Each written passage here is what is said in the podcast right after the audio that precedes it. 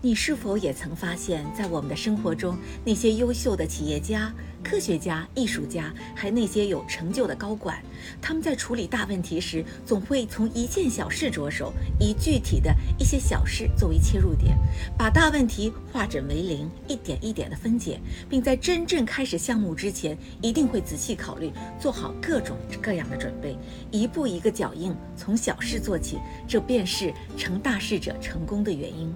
优秀的人不是与生俱来就先人一步，也不一定比别人更幸运。他们中的多数只是在任何一个小事上都对自己有要求，不因舒适而懒惰，不因艰辛而放弃对理想的追求。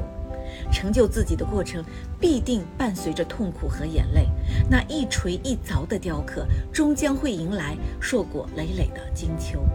我是地平线控股 CEO 平，关注我，带你学习更多职场干货和创业知识。